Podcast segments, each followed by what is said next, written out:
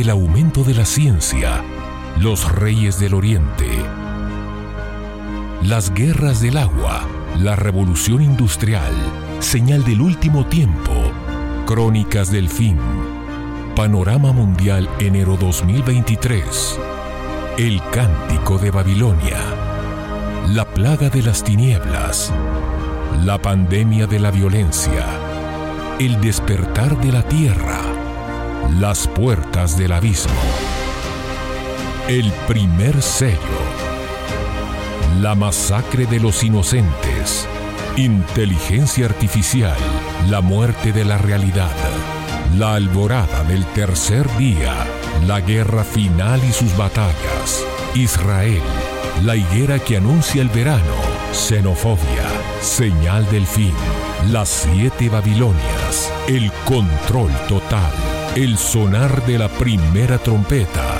el camino hacia la apostasía.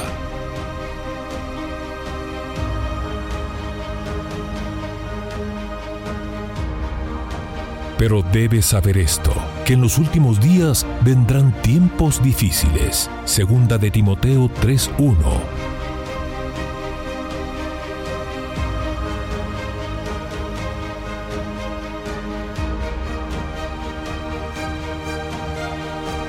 Bienaventurado el que lee y los que oyen las palabras de la profecía y guardan las cosas que están escritas en ella, porque el tiempo está cerca.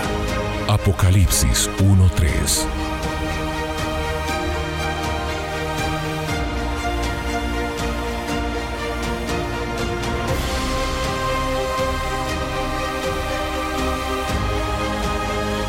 Para vosotros los que teméis mi nombre, nacerá el sol de justicia, y en sus alas traerá salvación. Malaquías 4:2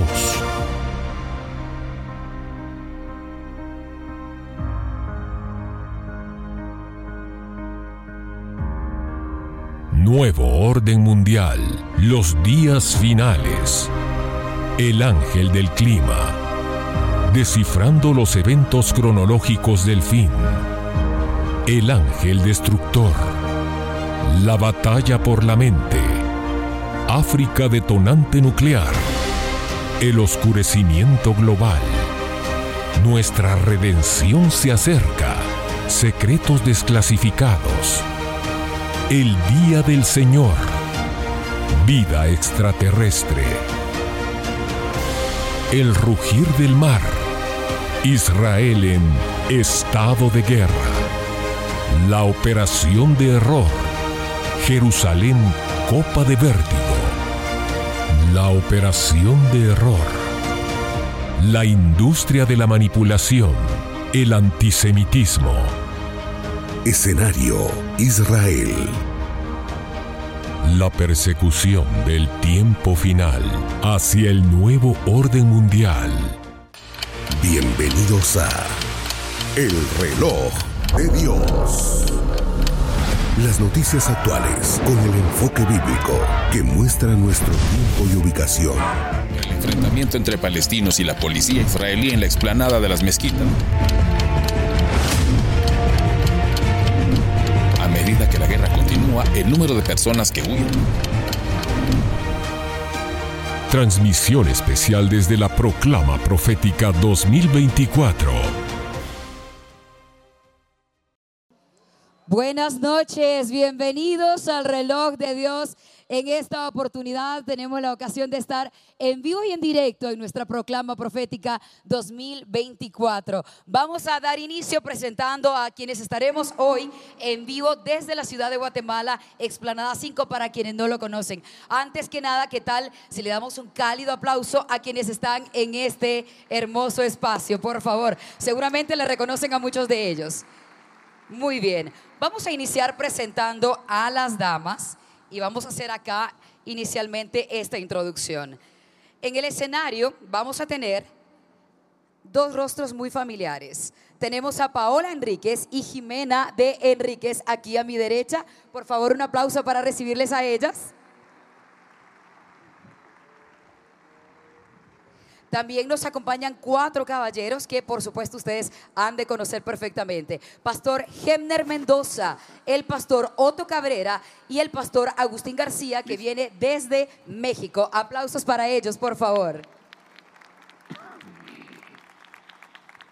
Como saben, en cada episodio del reloj de Dios hemos tenido un equipo grande, de verdad, detrás de cámaras, pero delante de las cámaras también muchas veces han visto el rostro de una persona a la que amamos mucho, mucho, mucho. Hermana Leti de Enríquez, que hoy está backstage. Un aplauso para ella, por favor. Backstage.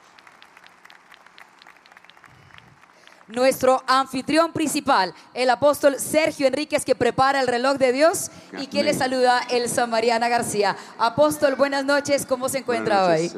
Buenas noches, Elcita, buenas noches, hermanos. Eh, muy alegre de estar acá con ustedes en este reloj gélido de Dios, ¿verdad? Es eh, hermoso poder hacer un resumen de todo lo que hemos estado viviendo durante el año, perdón, 2023 y vamos a entrar dentro de poco, aproximadamente unas tres horas, al año 2024, que nos depara el futuro. Realmente eh, nosotros debemos de entender que la inquietud del humano siempre, siempre, siempre ha sido conocer el futuro Siempre por X o Y razón, siempre el humano ha querido conocer el futuro. Y no me refiero solamente a tiempos antiguos, aquellos profetas que quizá ni siquiera eran, perdón, en lo que se me va calentando la garganta me va a tener que aguantar unas cuantas tosidas. Este, cuando nosotros vemos en la industria moderna algunas cosas, se tienen que hacer proyecciones hacia el futuro. Por ejemplo, el departamento de producción de una fábrica tiene necesariamente que averiguar qué mercado va a crecer. O sea, es del futuro, ¿no? ¿Qué mercado va a, menguar? ¿En dónde se debería de invertir? Eso no lo hacen de una manera mística, pero les interesa el futuro. Por tal causa yo creo que nosotros deberíamos estar empapados en eso porque nuestro Dios dice la Biblia que conoce el futuro, todo lo que va a pasar al final desde el principio. Y Él nos lo declara, lo dice la Biblia. Entonces, esto creo yo, y lo dejó impreso en la palabra profética más segura, a la cual debemos estar atentos como antorcha, ¿verdad? Que alumbra en un lugar oscuro. Entonces, bueno, estoy diciendo buenas noches todavía al cita, pero y saludando, ¿verdad? Pero eh, yo les quiero comentar que hoy en la noche en esta proclama sui generis, porque realmente nunca se había dado de esta forma, prácticamente trasladamos nuestros servicios aquí, hemos estado todo el día, la gente ha estado buscando al Señor durante todo el día, un buen grupo de los mismos, pero ahorita eh, ya se nos acerca la proclama, ya el proclamar, el decreto, pero lo vamos a dividir en dos partes. Una es el reloj de Dios. En el reloj de Dios creo que debemos de conversar con ustedes las inquietudes que existen de todas las noticias que nosotros vemos. Porque recuérdese usted, mire, que los cuatro seres vivientes que estaban allá eh, en el libro de Apocalipsis tenían ojos por dentro y por fuera. Y dice que sus ojos miraban hacia adelante y hacia atrás. O sea que miraban cuatro hacia cuatro lugares, por dentro y por fuera, hacia adelante y hacia atrás.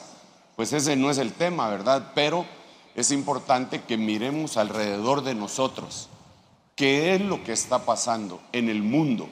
Y no, no solamente a nivel regional, pero tampoco descartar lo regional, porque nosotros estamos en ese escenario. Entonces, en este reloj de Dios, vamos a conversar de los eventos que han acontecido durante todo este año, qué cosas incluso se profetizaron en base a la palabra profética más segura al inicio de este año que aún no termina, y las cosas que habrán de sucederle a la iglesia en el siguiente ciclo.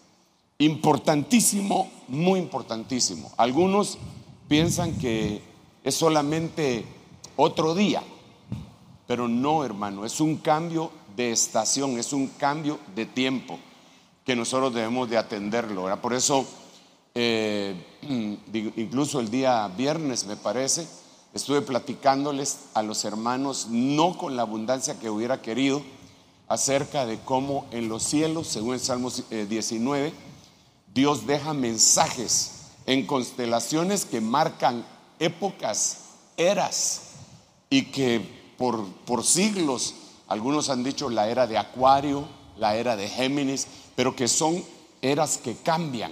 Los que no llegaron el viernes no van a creer que estoy hablando del horóscopo, pero estoy hablando de la Mazarot que aparece en el libro de, Job capítulo 38. Entonces, eh, cita, pues aquí estamos eh, para continuar eh, en, esta, en este escudriñar de las noticias del día que no cesan, no cesan. Y como lo hemos estado diciendo muchas veces, estas noticias son tan abundantes que convierten las noticias de la semana pasada en historia. ¿Verdad? Y entonces es importante que incluso escarbemos esas noticias que ya pasaron, ¿verdad? Claro, Por ejemplo, perdón, por ejemplo, hay una noticia que, que fue dada hace rato, pero que ahora que se acerca la época otra vez, como que está nuevamente tomando eh, validez, importancia. Y es el acercamiento de un cometa que los matemáticos y científicos calculan que va a pasar en el año 2029 entre la Tierra y los satélites. Los satélites que están alrededor de la Tierra. Pues es un espacio reducido, ya no estamos diciendo entre la Tierra y la Luna, que eso ya sería bastante. Ellos calculan que me, parece que se llama eh, eh, Ofidis. Eh, algo así, es eh, una serpiente, así le pusieron el nombre.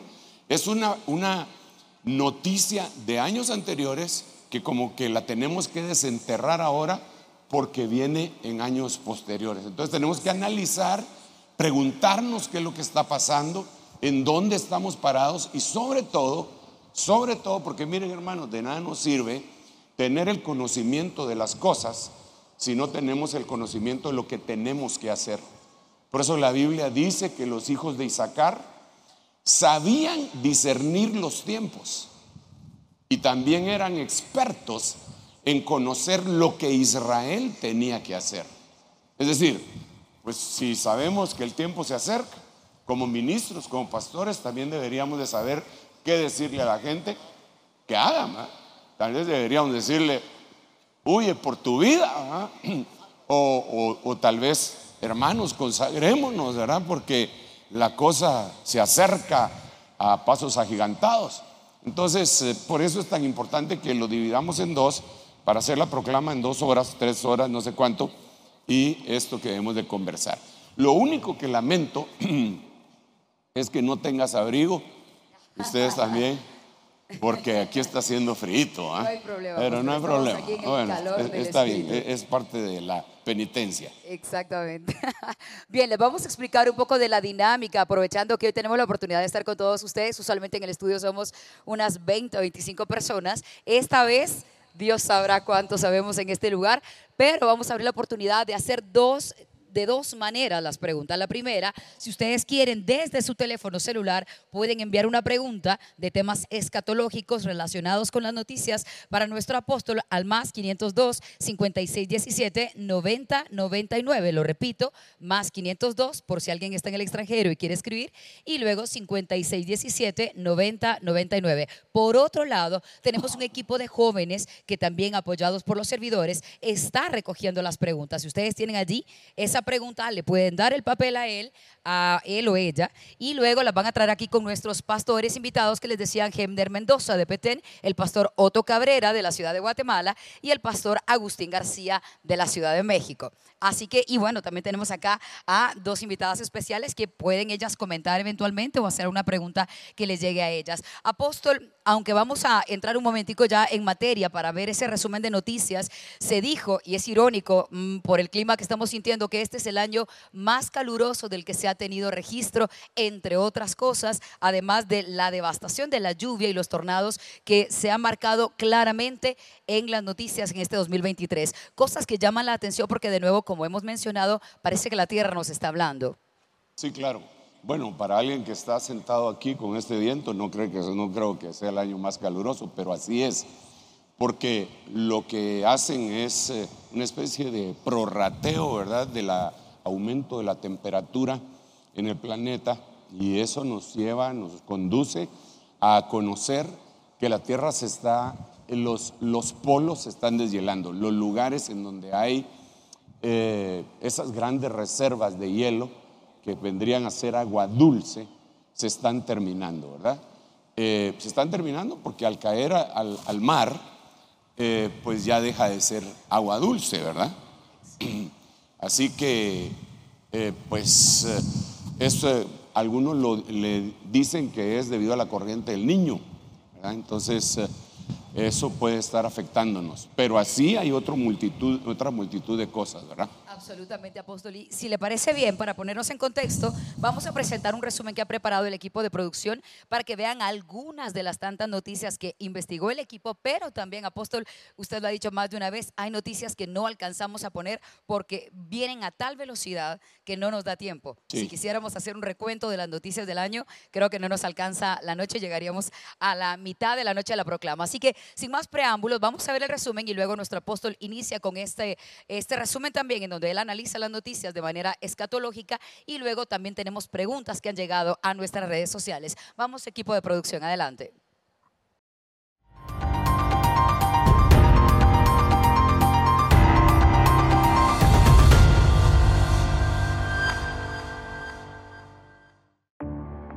...2023 Dos terremotos de magnitud 7.9 y 7.6 respectivamente sacudieron el lunes 6 de enero el sudeste de Turquía y el noroeste de Siria.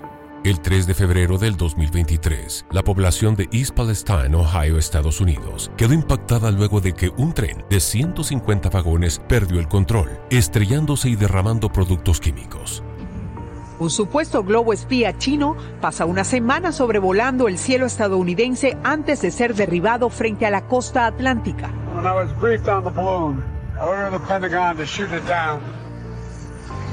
El incidente agrava las tensas relaciones entre ambos países. Justamente el presidente de China, Xi Jinping, aceptaba la segunda semana de marzo un golpe estratégico para quedarse en el poder cinco años más. Con una maniobra sin precedentes logró que 3.000 miembros del Parlamento chino votaran por él de forma unánime. El tercer mes del año significó la quiebra para Silicon Valley Bank, la entidad que prestaba dinero al sector tecnológico se desplomó cuando sus ahorristas retiraron en masa 42 mil millones de dólares en solo 24 horas. El sector bancario mundial también tembló.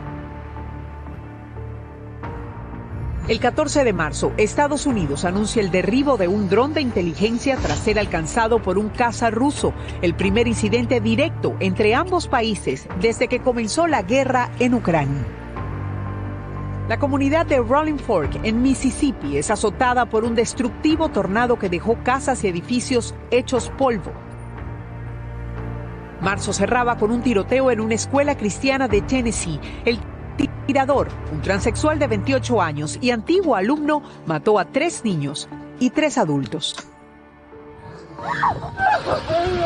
40 migrantes murieron tras desatarse un incendio en un centro de detención de Ciudad Juárez, en México. En junio, cientos de incendios forestales arrasaron parte de Canadá, destruyendo todo a su paso y enviando un manto de humo a ciudades de Estados Unidos. Escuelas de la costa este cerraron, se afectó el tráfico aéreo y la calidad del aire. Julio comienza con violentas protestas en Francia tras la muerte de un adolescente de origen argelino-marroquí a manos de la policía. El joven de 17 años recibió un tiro durante una parada de tráfico. Hoy en Washington, los miembros de la Subcomisión de Seguridad Nacional, Frontera y Asuntos Exteriores de la Cámara de Representantes escucharon durante más de cuatro horas los testimonios de tres testigos sobre sus experiencias con objetos no identificados y avistamientos en California. UAP are in our airspace, but they are grossly underreported. These sightings are not rare or isolated. David Grush, exoficial de la Fuerza Aérea, asegura que el Pentágono tiene en su poder restos de naves alienígenas y que hacerlo público ha tenido un alto costo para él. La histórica ciudad hawaiana de La Jaina quedó reducida a escombros de la noche a la mañana. Mientras los bomberos extinguían las últimas llamas, las autoridades evaluaban la magnitud del daño. Una andanada de cohetes lanzados desde Gaza sorprendió a Israel en la madrugada del 7 de octubre, mientras combatientes de Hamas cruzaban la frontera para matar, violar y torturar. Fueron más de 1.200 las víctimas mortales y al menos 240 los secuestrados, según cifras del gobierno de Israel. Las imágenes de un ataque artero durante un festival de música al aire libre recorrieron el mundo. El primer ministro Benjamín Netanyahu declaró la guerra, prometiendo que su enemigo jamás pagaría un precio sin precedentes. Estados Unidos apoyó su legítimo derecho a la defensa. Hoy la guerra continúa. Acapulco recuerda el día 25 de octubre como uno de los peores de su historia. El potente huracán Otis impactó la costa del Pacífico mexicano, matando a por lo menos 50 personas y causando daños de miles de millones de dólares. El líder norcoreano Kim Jong-un pidió a su partido acelerar los preparativos para la guerra, incluyendo su programa nuclear. Sus comentarios se dieron una semana después de que Kim advirtiera que su país no dudaría en lanzar un ataque nuclear en caso de ser provocado con armas atómicas. Ucrania denuncia que Rusia lanzó 122 misiles y docenas de aviones no tripulados contra objetivos ucranianos, matando al menos a 30 civiles en todo el país, en lo que un oficial de la Fuerza Aérea calificó como el mayor bombardeo aéreo de la guerra. La policía dijo haber registrado 51 bombardeos de las fuerzas rusas en los que fueron alcanzados edificios residenciales, instalaciones sanitarias, una escuela, una iglesia y edificios comerciales. Por primera vez desde el comienzo de la guerra, Israel ha atacado una base de Hamas en el sur de la franja. En las imágenes compartidas por las fuerzas de defensa de Israel se ve la operación que llevaron a cabo en Kirbat Ixa, a unos 15 kilómetros de la ciudad de Rafah, donde, según dijeron, había una base de Hamas. La tensión por el Esequibo escala. Nicolás Maduro considera una afrenta a la soberanía venezolana la llegada de un buque británico a las costas de Guyana por lo que ordenó a más de 5.600 militares participar en un ejercicio defensivo en la frontera de ambos países. NASA proyecta un evento espacial para el 13 de abril de 2029. 2004, la NASA descubrió el asteroide 2004 MN4, mejor conocido como Apophis, que permaneció perdido durante un tiempo. Ese día, el asteroide 2004 MN4 sobrevolará la Tierra a solo 30.000 kilómetros de altura sobre el suelo en comparación, los satélites geoestacionarios orbitan a 36.000 kilómetros. La fecha del impacto, abril 13, 2029, indica la NASA.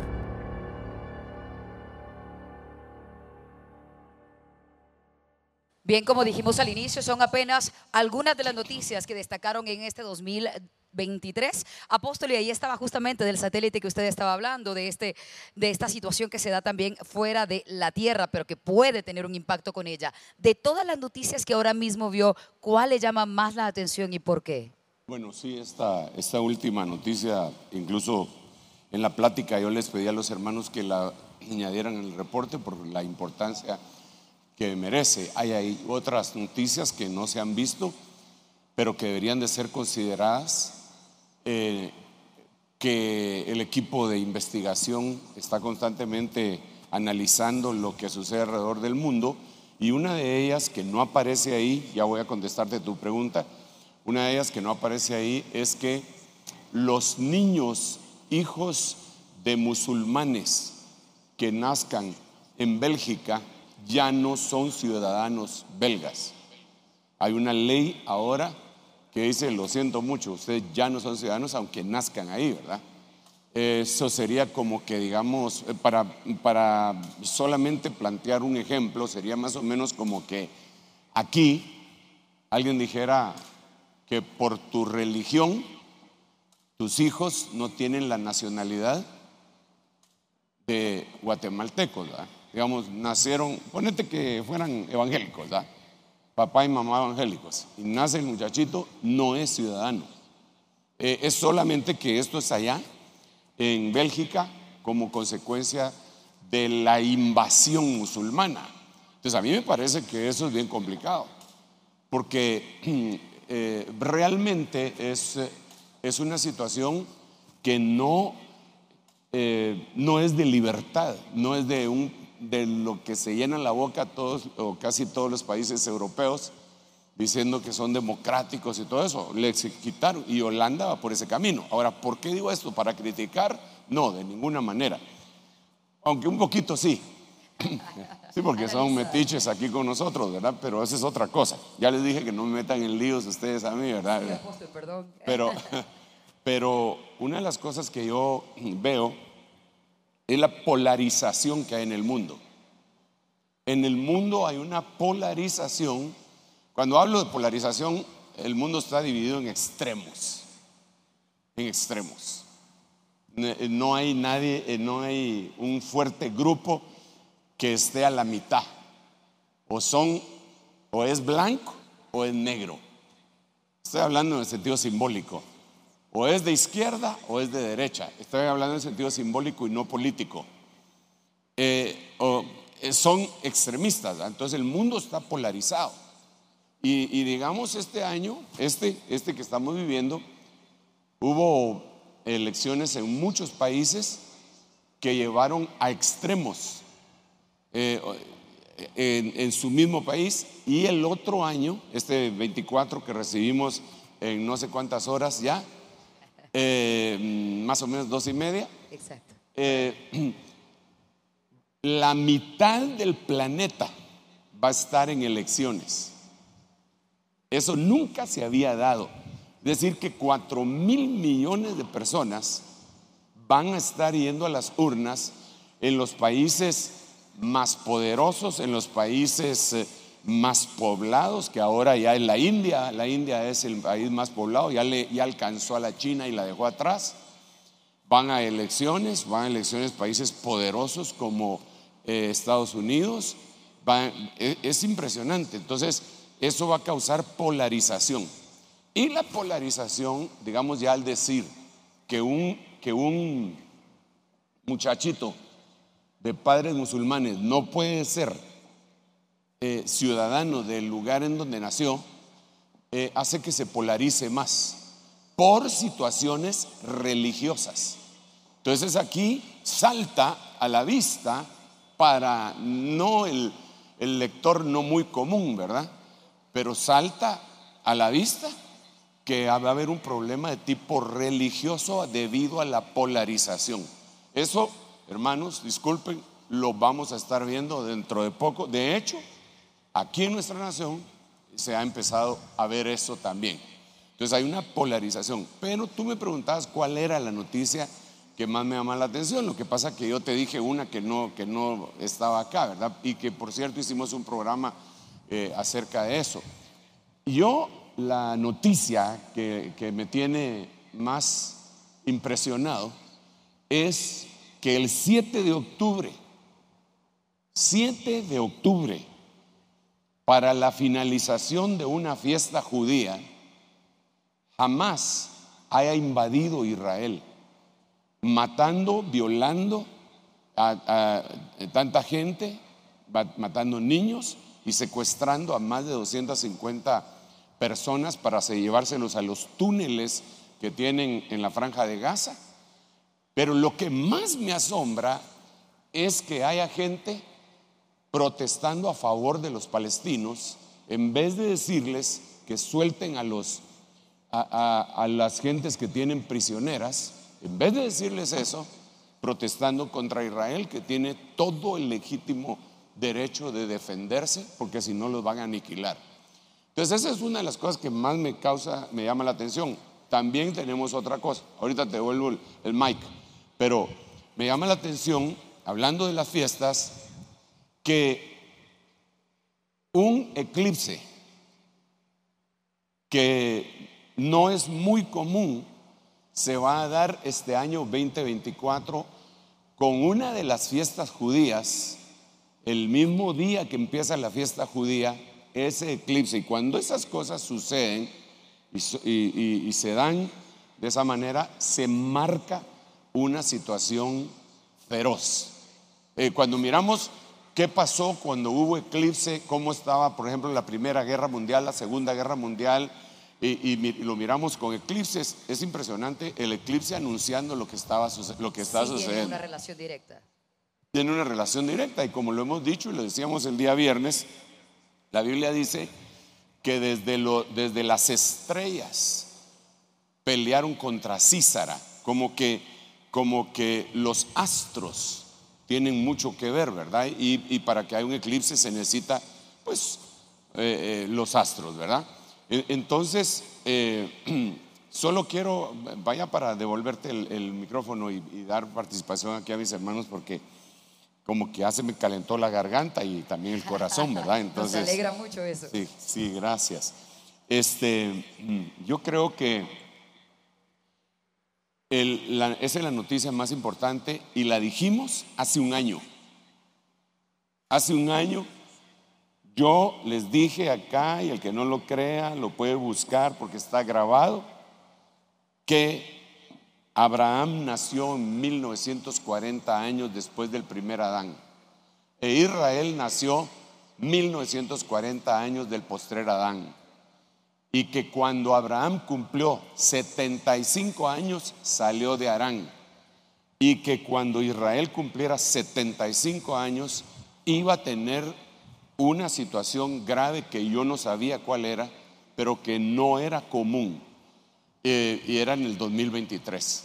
Entonces, ahora que viene este eclipse y que se va a, eh, tiene esa relación directa con, esta fiesta judía, me temo que los días de, de la semana septuagésima de Daniel se acercan a pasos agigantados. Ahora, cuando digo me temo eso, es porque la mayoría de gente no está empapada de eso. Cristianos. ¿Por qué razón? Porque la semana 70 de Daniel no es para los cristianos. La semana 70 de Daniel, conocida por nosotros como la gran tribulación, como el día de la venganza, como el día de la ira, como el día del Señor, como el día del obregués, como el día de la angustia de Jacob, es para Jacob no para la cristiandad, pero van a haber cristianos metidos ahí.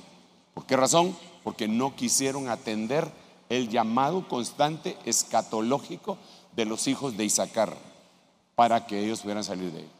Así es, apóstol. Usted lo ha mencionado varias veces. Y tal y como decía el apóstol también, pues la intención es que en este programa podamos dar oportunidad a que muchas personas pregunten y lo que hizo el equipo es que reunió varias preguntas para tratar de consolidarlas y a la vez dar respuesta a muchas personas. Así que puede ser que alguna duda que ustedes tengan la puedan ver reflejada acá en las preguntas de la audiencia. Empiezo con esta, mi estimado apóstol. Si no se escucha algo, por favor nos dicen para que lo podamos repitar. Pero ustedes sí están aquí, ¿verdad? Perdón, es que yo me puse a platicar aquí con los hermanos, entonces. están calladitos. Pero, sí están, están calladitos y así, emponchaditos, pero seguros que se van con el Señor. Yo me voy con Él, yo no me quedo. ¿Dónde está el teclado? Vení a cantar eso para que los hermanos entren en calor. Muy bien. ¿Empezamos con eso o quiere que le haga la primera pregunta? Empezamos con Hazme la pregunta en lo que aquel llega al teclado. Sí, ¿verdad? Aunque es rápido. Muy bien, en lo veloz, que consigue, tiene muy bien. raudo y veloz. Vamos entonces con la primera Es pregunta. que mucha seriedad. ¿Cómo Yo miro- dice? yo- mucha seriedad con los hermanos. Sí, digo hoy están más serios de lo normal, pero creo que es el frito, bueno, y el cansancio, porque desde muy temprano se veía este lugar lleno de verdad del dron que han estado manejando. Pero no todos, fíjate. Vista panorámica. No todos.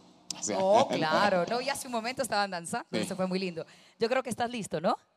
Para que entremos en calor. Bueno, primera pregunta. Sí. Muy bien. ¿Podría hablarnos de cuál es la diferencia respecto a la perspectiva bíblica y secular sobre el nuevo orden mundial? ¿Cuál es la diferencia entre la perspectiva bíblica y la secular sobre el nuevo orden mundial? Saludos desde Los Ángeles, California.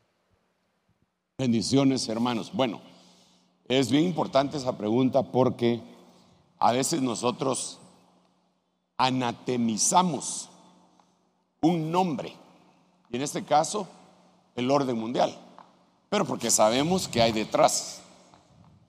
Pero realmente el orden es necesario. No hay para dónde. Y si es mundial, también es necesario. A ver, por favor, no me van a criticar, solo déjenme. Por ejemplo, alguien está huyendo, lo persiguió la policía en su país, porque es un criminal, y se va a otro país, pero en el orden mundial, la policía tiene los nexos y los tribunales también. Entonces, como es un orden mundial, lo agarran en cualquier lugar. No se les escapa. ¿verdad? Entonces, es el, el orden es bueno, definitivamente. El orden es bueno. ¿Ya está listo o no? Dale, pues. El orden es bueno. Y el orden mundial, mira, hay otro ejemplo, otro ejemplo. Con mucha pena voy a decir esto. Con mucha pena. Para nosotros, los guatemaltecos, tengo que decir esto con mucha pena.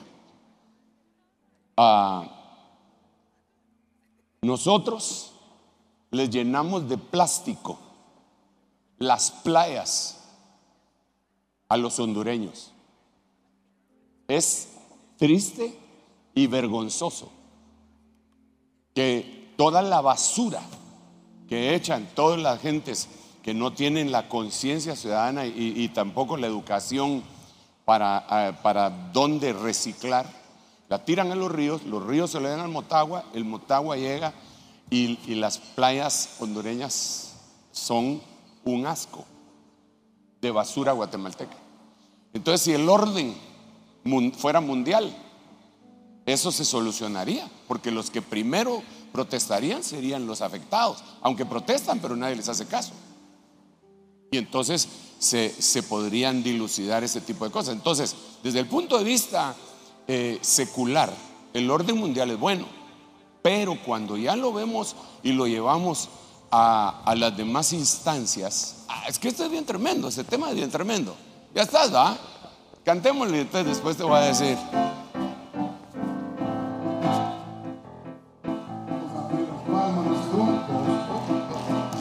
También le voy a pedir que mire hacia el cielo, hacia donde usted va a ser levantado y con toda su voz lo diga así. Pronto sonará la trompeta y los muertos en Cristo resucitarán los vivientes que permanezcamos seremos arrebatados al encuentro con el Señor. Su voz fuerte, yo me voy con Él, yo no me quedo. Preparémonos, Él viene pronto. En las nubes Él vendrá, grite y nos llevará. Y yo me voy con Él, yo no me quedo. Preparémonos. Preparémonos. Él viene pronto. En las nubes Él ven- grite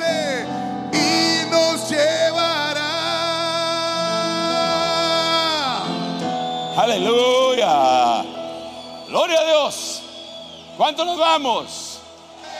Pues preparémonos. Es parte de lo que estamos haciendo acá. Acá no venimos a pasar el día porque es que hermano en la casa todos son bolos y chupan y entonces tengo problemas, ¿ah? Entonces mejor me vengo aquí con los hermanos que no son tan bolos y entonces... No, ese no es el, el asunto, es venir y prepararnos.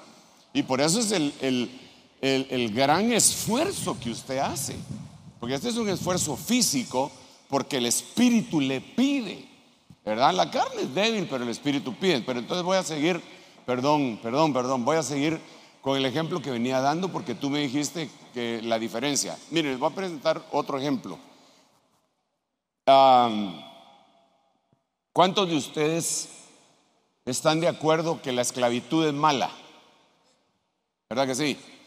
¿Cuántos de ustedes están de acuerdo en que esa historia que tiene la raza afroamericana en la nación estadounidense sobre todo es vergonzosa? Que hubiese, digamos, por ejemplo, Mohamed Ali eh, ganó una, eh, una, medalla olímpica de box y le hicieron eh, una celebración en uno de los hoteles más importantes del lugar y no lo dejaron entrar por la puerta principal, sino que por la puerta de servicio por ser negro. ¿Cuántos están de acuerdo que eso no está bien? No está bien, ¿va? ¿Cuántos están de acuerdo? No está bien, ¿va? Bueno, entonces, otra cosa. ¿Cuántos de ustedes están de acuerdo en que las mujeres, a ver, déjenme explicarlo de otra manera.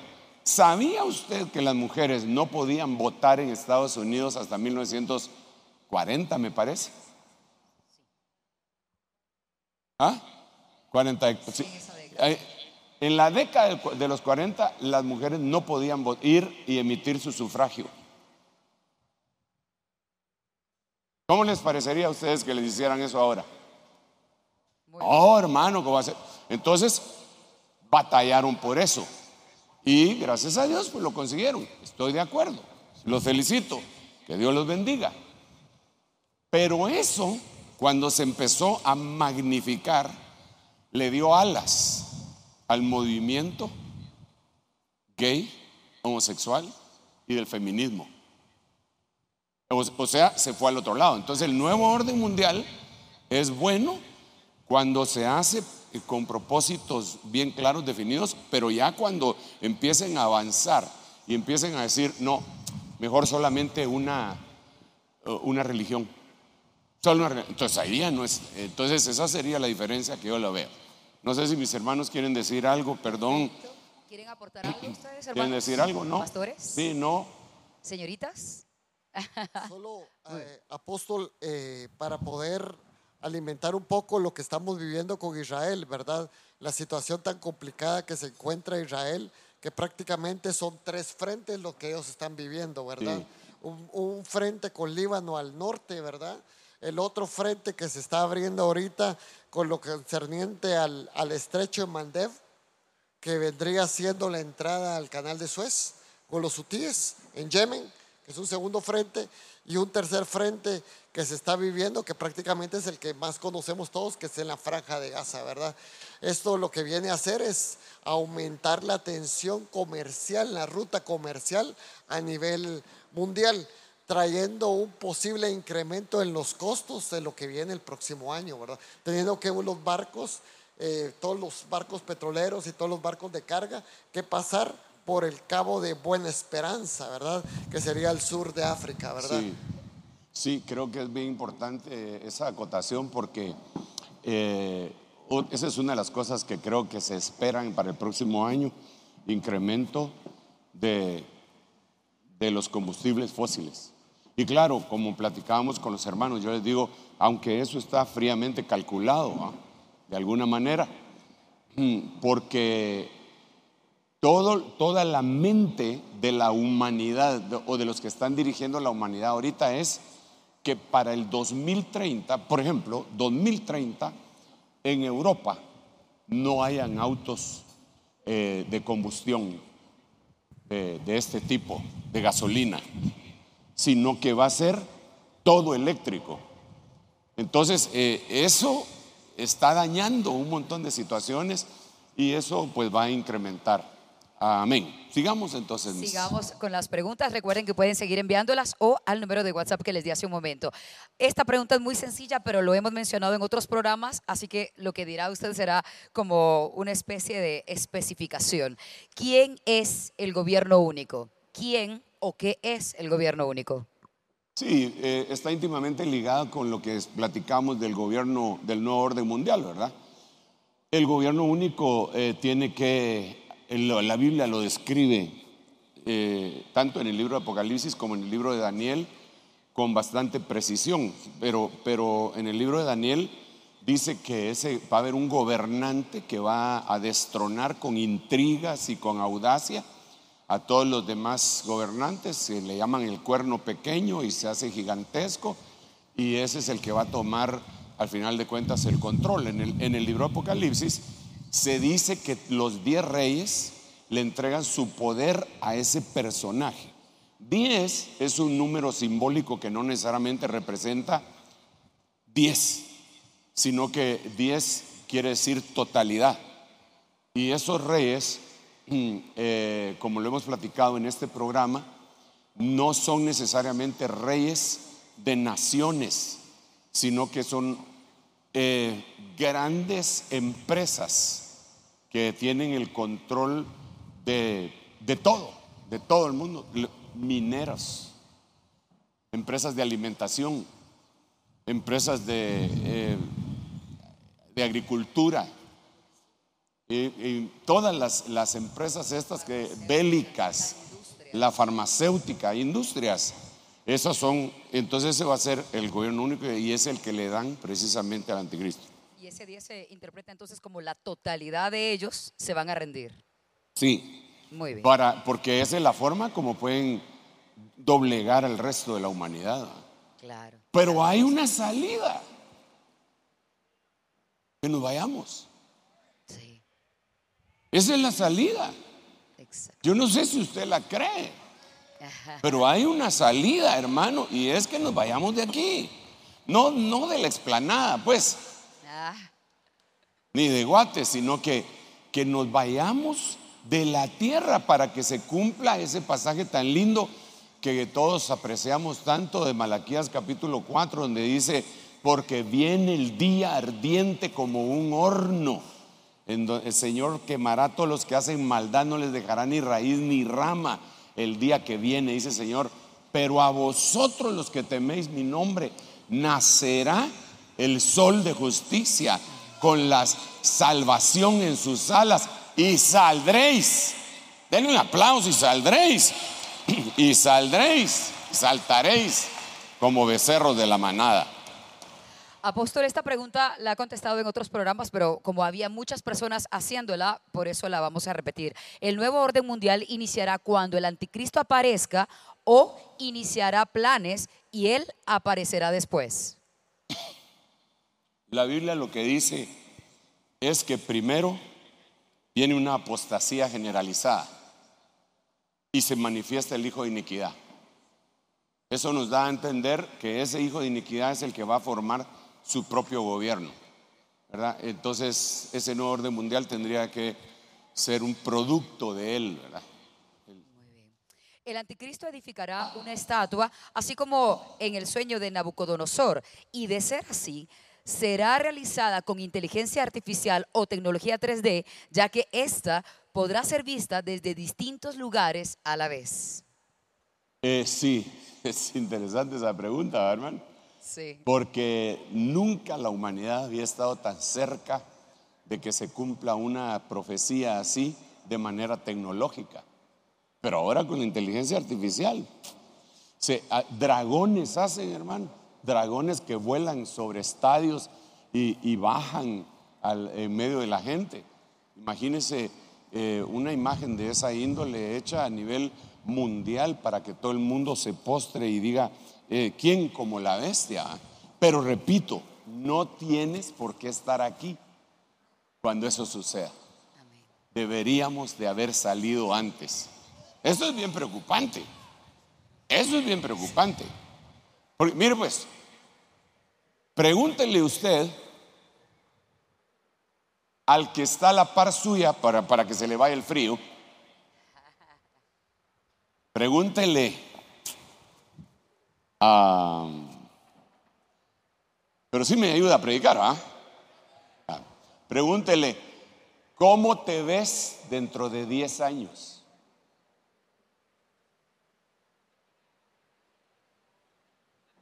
Sí, yo sé que algunos dijeron sin pelo, ¿ah? Panzón, diría otros, ¿verdad? Pero ¿cómo te ves? Me refiero, ¿qué, qué estás planificando para dentro de 10 años? Deberíamos de tener un plan de qué es lo que estamos para, para, para 10 años. La Digo proclama yo, profética la proclama- 2033. Pero, pero realmente, ¿será que vamos a estar acá? Porque ahí tendríamos que analizar algunas cositas. Por ejemplo, lo primero que tendríamos que analizar es, para poder contestar la pregunta, ¿qué edad tienes ahorita? Dentro de 10 años, ¿cuánto vas a tener? ¿Cómo te ves? Viejito, hermano Sergio. Entonces, ¿y no será que ya no vamos a estar acá? ¿Podría existir esa posibilidad? ¿Sí o no? Podría. ¿Cómo te ves? En el cielo, dígame. En el cielo. Denle un aplauso al Rey bendito. En el cielo. En el cielo me veo. Bueno, me voy a acercar al calentadorcito. Apóstol, como se trata de un programa en vivo y con interacción, le quiero dar la palabra a las chicas. Ellas también tienen preguntas por allí. Jimena, tú tienes una pregunta para el apóstol. siempre acerca del orden mundial y relacionándola. ¿A cuánto tiempo aproximado estamos del arrebatamiento en, en relación al orden mundial? ¿De ¿Cómo se está dando el orden mundial? Yo quisiera decir que lo sé, pero no lo sé. Y si lo supiera, no se lo diría, porque no me creería, solo le estorbaría. Ahí que vine hablando en verso. ¿ah? Eh, creo yo, con todo mi corazón, que estas son cuestiones que se van, que las vamos a saber por revelación. Mire, ojo con esto. Nosotros nos regocijamos, perdón, Adelante. nosotros nos regocijamos en el estudio de la palabra, en hacer cálculos, porque la Biblia dice, el que tiene entendimiento que calcule, eh, en hacer números, porque Daniel entendió leyendo Jeremías que el tiempo de las devastaciones de Israel había llegado a su fin, pero no es por, no es por cálculos, es por revelación. Porque para empezar, un montón de nosotros ni siquiera sabemos hacer bien los cálculos.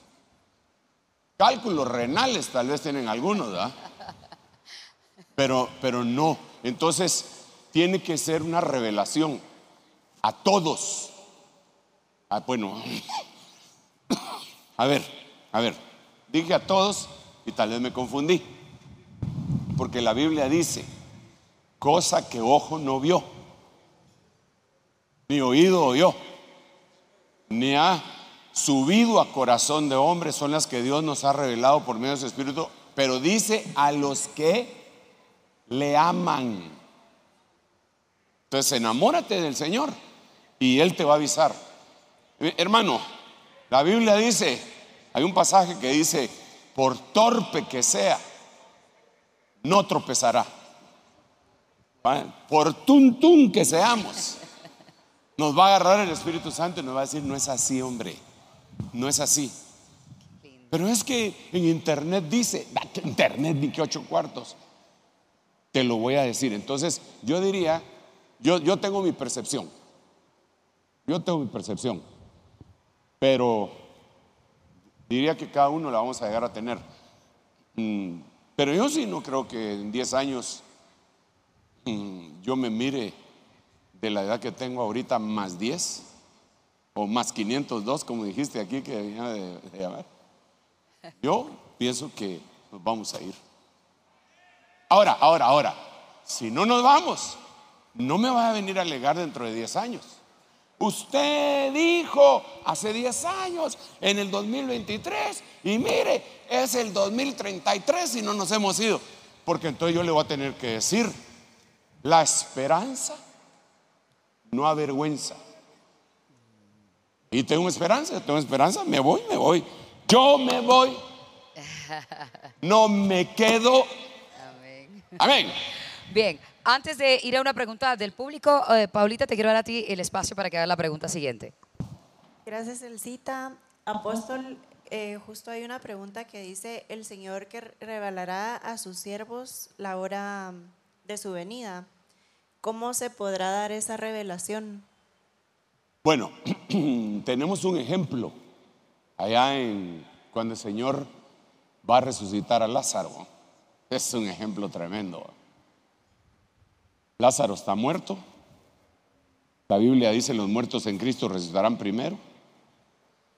El Señor regresa a Betania y entonces manda a llamar a María, pero la manda a llamar por medio de Marta. O sea que se le tuvo que haber presentado a Marta. Y Marta es figura de los siervos. Entonces, se le presentó a los siervos y le dijo, llámame a tu hermanita. Entonces Marta fue y le dijo, María, el Señor está aquí, quiere hablarte en la iglesia. Entonces, Dios le va a hablar primero a los siervos. Y los siervos le van a llevar las evidencias a la iglesia. Y la iglesia se va a levantar y va a haber aquel milagro extraordinario de un hombre que tenía cuatro días de muerto y que el Señor lo levanta. El misterio de la resurrección es aquel en el que está basada nuestra fe, según dice la Biblia. Dice la Biblia, si Cristo no resucitó entre los muertos, vana es entonces nuestra esperanza.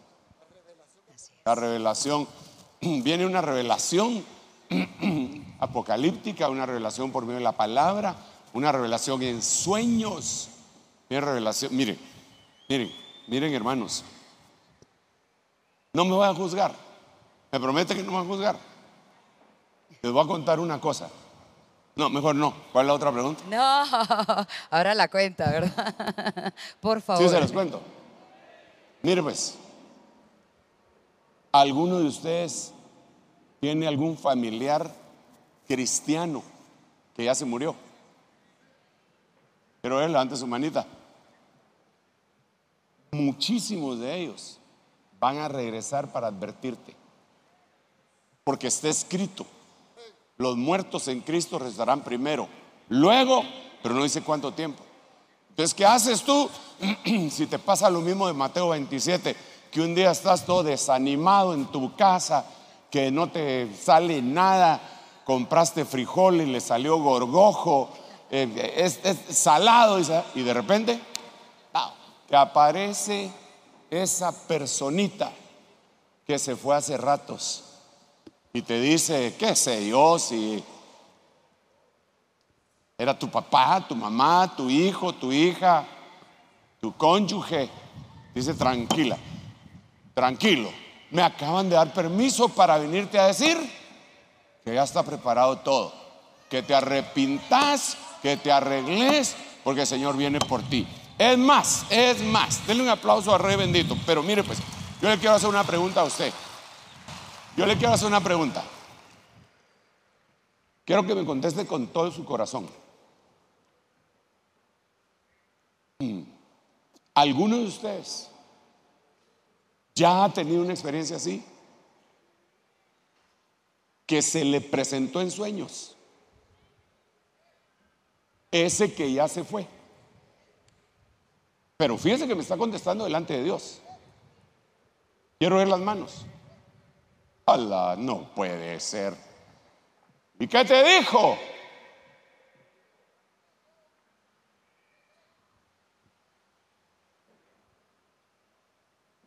No te oigo.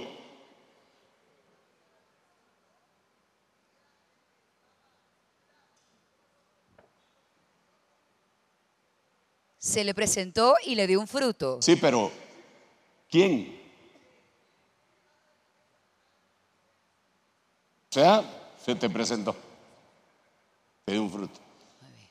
Pues para mí no es no, no me causa incredulidad, porque creo que esas cosas se van a dar conforme el tiempo. Es que, hermano, mire, esto no se va a poder manejar de otra manera si no es sobrenatural. No se va a poder manejar. Así en frío, intelectualmente, no se puede. Tiene que ser algo extraordinario, ¿verdad? Bueno, dejémoslo ahí.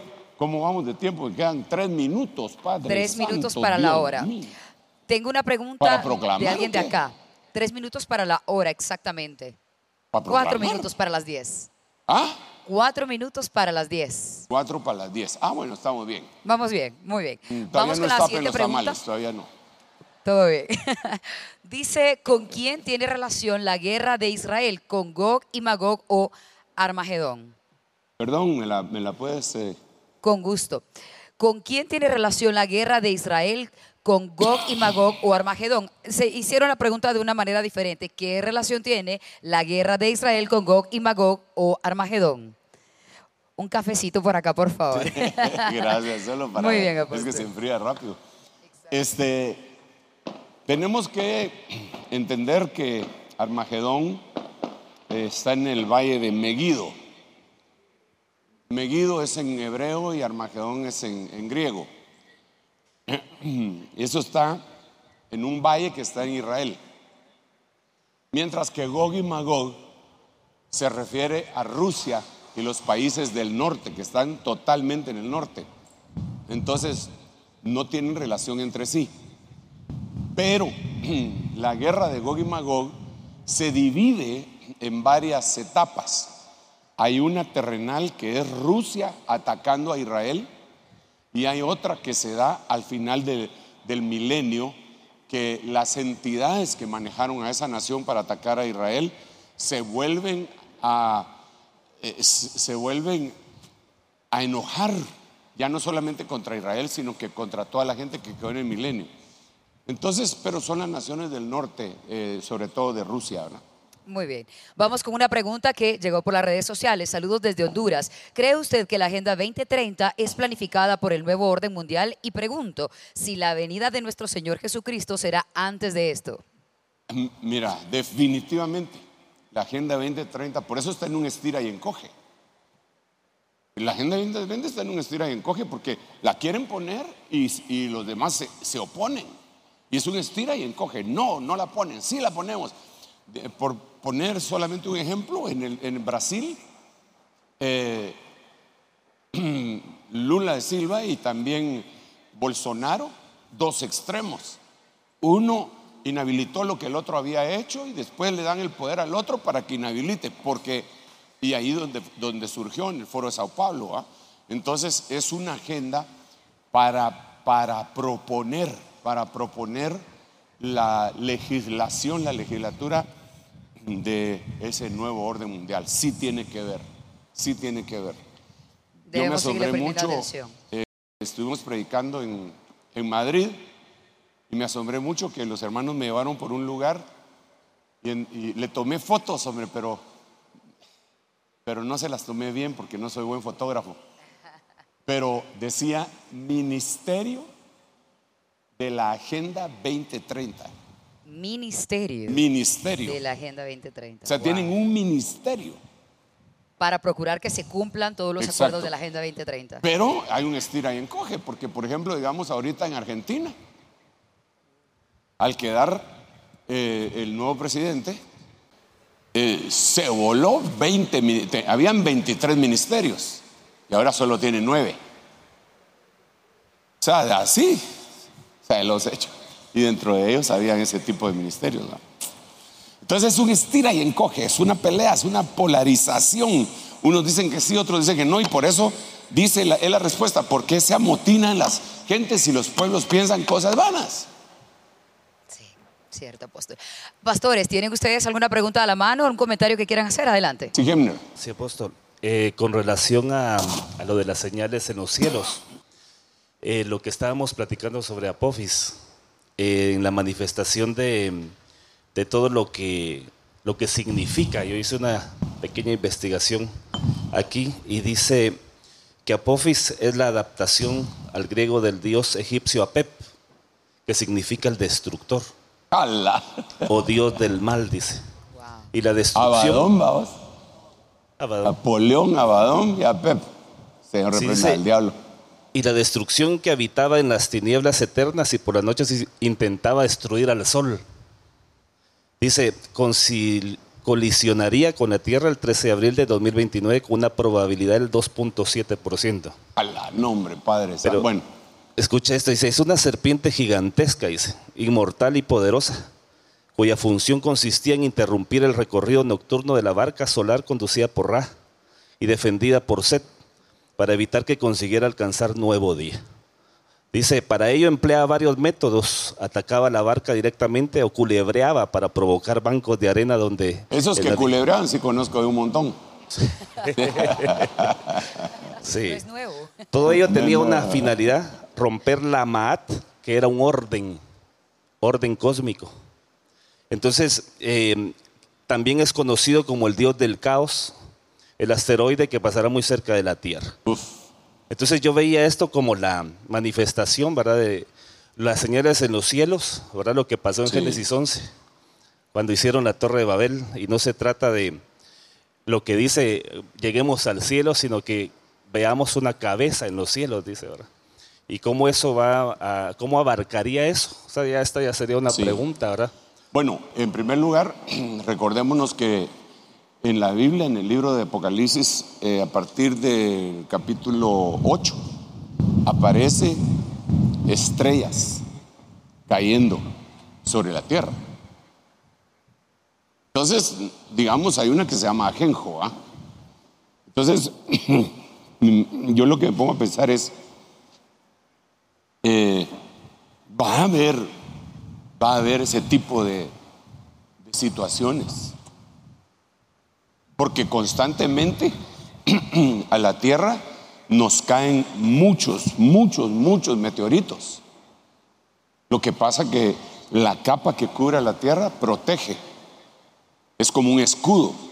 Pero nosotros entendemos que hay lugares en el planeta, en Rusia, en México creo que hay, en donde han descubierto eh, asteroides, aerolitos pequeñitos que penetraron sobre la Tierra. Ahora imagínate que es uno del tamaño de un estadio. Eso es lo que Dios nos guarde, ¿va? ¿Tú? Es que qué precisión la de Dios, ¿va? Entonces, el propósito no es para que te asustes.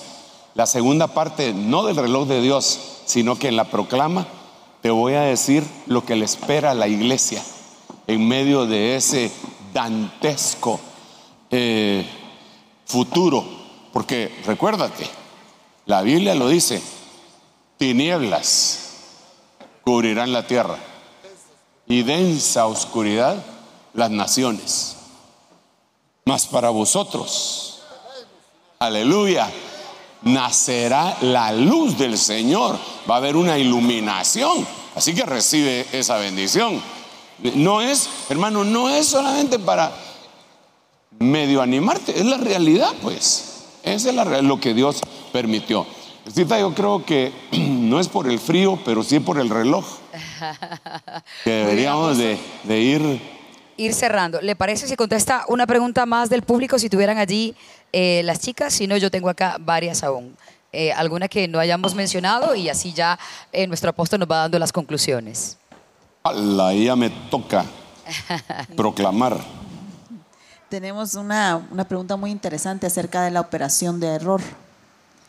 ¿Cómo ayudamos a alguien que está envuelto en la operación de error a que despierte a la urgencia No de puede. prepararse? No se puede. Es que eh, la única forma es suplicándole a Dios. Es que, hermanos, miren, pues la operación de error la envía Dios y es un castigo. Eso no lo digo yo, lo dice la Biblia. Así como vemos que Dios en algún momento envió un espíritu de discordia entre Abimelech y el pueblo que gobernaba. Así como vemos que el Señor, eso no lo digo yo, envió un espíritu de mentira para aquel rey que fuera destruido. Así el Señor envía una operación de error para los que no amaron la verdad. Entonces, si esa persona ya cayó en la operación de error, habría que determinar eso. ¿ah? No, no podemos decir fulano está en la operación de error, porque eso sería sentenciarlo.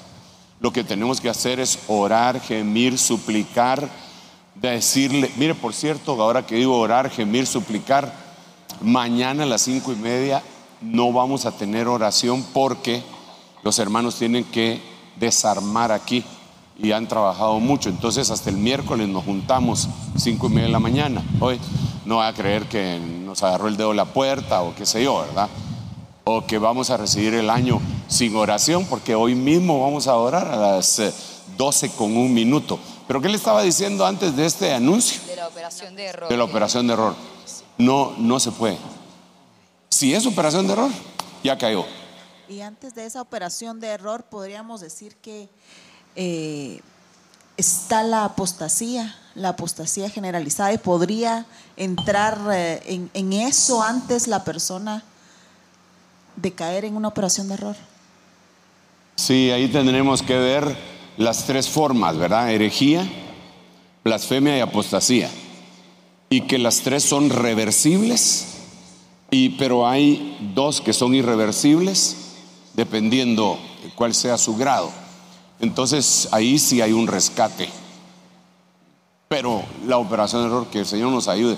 Miren hermanos, el mundo ha estado trabajando en la operación de error de una manera impresionante. Por eso nosotros no podemos confiar incluso en las fuentes de información comunes que nosotros no podemos corroborar. Cualquier noticia que a usted le den, corrobórela. Corrobórela, perdón. La ventana de Overton, va. Sí, la ventana de Overton.